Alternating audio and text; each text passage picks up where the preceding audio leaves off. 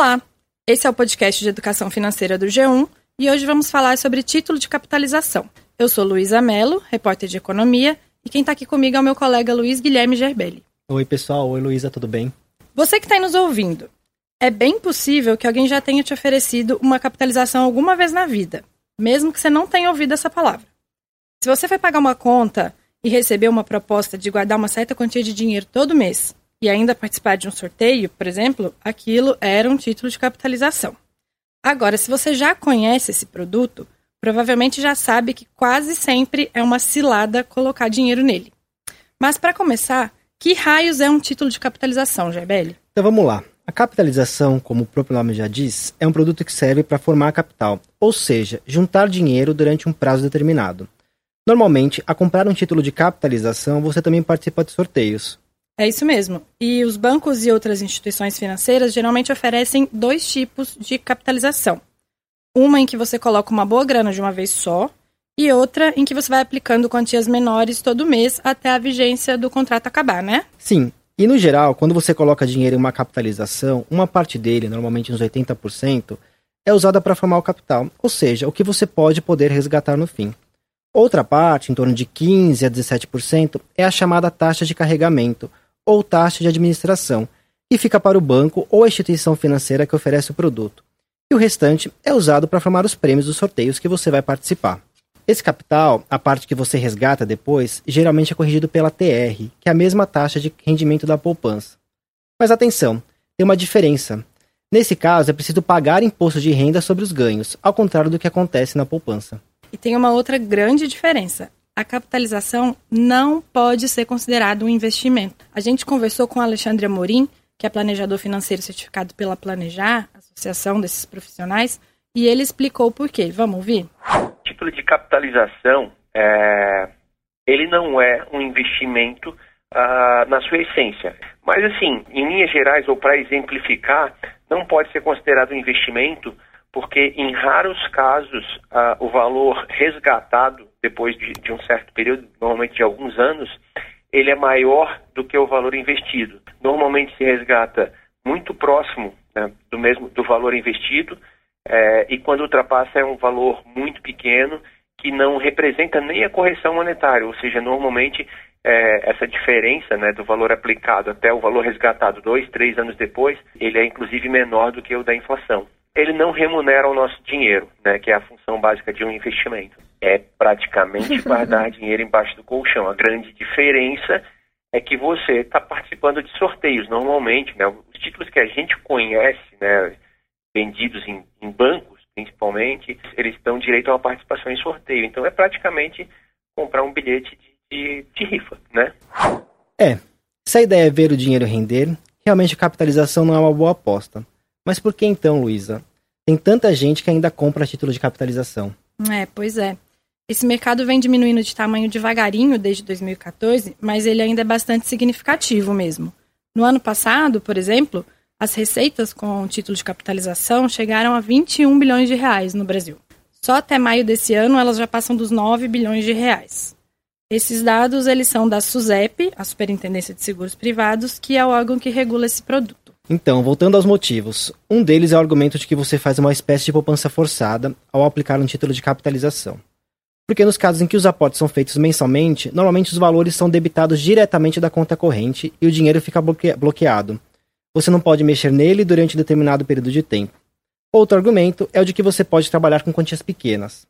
Mas você também pode programar aplicações mensais na poupança, por exemplo, e de qualquer valor, e outros investimentos, como o título do Tesouro, também têm risco baixo e começam só com 30 reais. E vão remunerar melhor do que a capitalização.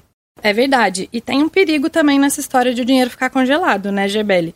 Se você precisar fazer um gasto de emergência, por exemplo, nesse intervalo, você vai recorrer a um financiamento, ao cheque especial, vai pagar juros à toa, porque você tem um dinheiro, mas ele está lá parado você não consegue acessar. Sim, e tem outra coisa, né? Geralmente o dinheiro fica bloqueado por um prazo de um ano, por exemplo. Depois disso, você até consegue resgatar antes do fim do título, que normalmente é de dois ou três anos. Mas se você fizer isso, vai ter que pagar uma penalidade e ela não é baixa. Pode chegar a 10% do valor que você tem aplicado. Nossa, é bastante, né? Bom, já vimos que para o investidor pode ser uma furada. Mas e para o banco ou instituição financeira? é uma excelente forma de captar dinheiro, segundo o planejador financeiro que a gente ouviu, o Alexandre Amorim. Vamos entender. Normalmente, o banco recebe uma taxa de remuneração aí perto dos 15% tá? a taxa de carregamento, né, que chama, seria equivalente a uma taxa de administração.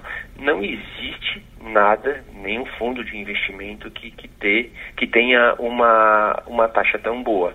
Então, é uma taxa realmente muito alta, é uma taxa ah, talvez até comparável aos empréstimos, né? Ah, uma taxa de juros paga por um empréstimo que o banco remunera emprestando dinheiro, só que nesse caso ele não tem o risco porque em vez de emprestar ele está captando dinheiro. Então o risco é muito baixo com uma taxa de remuneração muito alta. Faz sentido ser um produto popular. O Alexandre também contou pra gente que exatamente por conta dessa remuneração alta, muitos bancos colocam metas para os gerentes venderem títulos de capitalização. E o que acontece? Muitos deles oferecem para os clientes mais próximos e tem pessoas que acabam comprando só para ajudar a bater essa meta, mesmo sabendo que não é um bom investimento. Também acontece de o banco oferecer junto com o financiamento, por exemplo, propondo taxas menores se o cliente comprar a capitalização junto. É verdade. E vamos lembrar também que tem um outro tipo de título de capitalização que é muito comum e que quase ninguém sabe que é capitalização. Ele não é vendido nos bancos, parece mais uma loteria privada. Você sabe aquele sorteio que tem na televisão, que você compra um bilhete com os números, aí depois é premiado quem fizer mais ou menos pontos? Pois é, aquilo lá também é uma capitalização. A gente falou muito de por que não contratar esse produto. Será que tem alguma ocasião em que vale a pena? Segundo Alexandre Amorim, existe uma situação única em que vale a pena. Vamos ouvir. Existe um caso onde a gente ainda vê algumas vantagens. Hoje já tem até outras saídas, mas o título de capitalização é uma vantagem no lugar do fiador de aluguel ou até às vezes do seguro fiança é comum a pessoa que aluga um imóvel fazer um título de capitalização e deixar aquilo como em garantia, como se fosse um seguro fiança mesmo. Ele custa normalmente custa mais barato do que um seguro. Ah, na dificuldade às vezes de conseguir um, um fiador, o título de capitalização acaba sendo, nesses casos, tem que fazer algumas contas também, claro, mas às vezes ele é uma boa opção. Bom, essas contas aí que ele disse, tem que considerar, por exemplo, o valor total do seguro fiança e quanto esse dinheiro renderia se tivesse aplicado em outro produto, como a poupança, por exemplo. Aí, se a diferença compensar, aí vale a pena. É, é, preciso também considerar que quando você faz o título de capitalização, você precisa ter toda a quantia para aportar de uma vez só. E quando você faz o seguro, você vai pagando parcelas menores mês a mês, né? Bem lembrado. No passado, os títulos de capitalização já foram vendidos como investimento. Hoje em dia, de tantos planejadores financeiros baterem na tecla de que não há investimento, essa comunicação já é mais clara. Mas é bom ficar ligado em algumas dicas para não acabar colocando seu dinheiro nesse produto sem você saber. A primeira dica é sempre que alguém te oferecer uma oportunidade de guardar dinheiro todo mês, pergunte para onde ele vai. Qual é o produto que você vai aplicar? Segunda dica: se ouvir a palavra sorteio, já sabe, fica atento. E terceiro, sempre pergunte se tem um prazo para aplicar o dinheiro e se ele ficará congelado. É isso aí. Agora você já sabe o que é a capitalização e se ela é ou não é para você. A gente fica por aqui e na semana que vem o podcast volta com um outro assunto. Até mais. Tchau, pessoal.